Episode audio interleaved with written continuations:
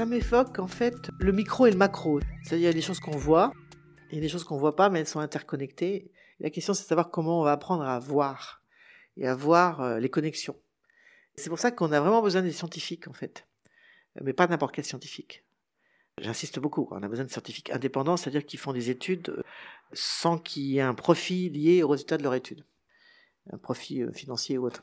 C'est ça que je vois moi, parce que c'est caché sous, mais ce qui est souvent qu'on ne voit pas, hein, qu'on ne voit pas à l'œil, et qui est pourtant capital.